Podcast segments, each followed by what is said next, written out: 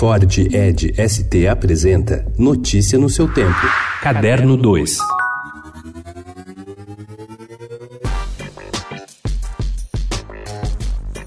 O reformatório níquel de Colson Whitehead, lançado neste mês, fez o autor parar na capa da revista Time, o primeiro escritor ali desde 2010, entre outros reconhecimentos. O livro acompanha a história de Elwood e Turner, dois garotos negros que, por motivos diversos, vão parar em um reformatório segregado na Flórida em 1963.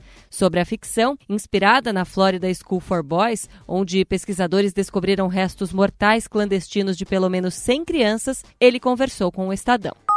Eh quand j'arrive ici, je, je, je dessin. Hier.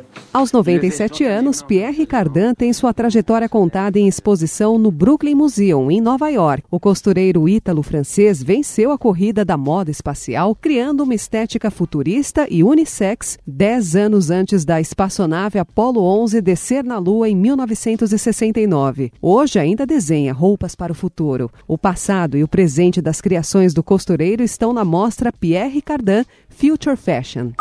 Nada me diz que o samba democrata é música barata sem nenhum valor.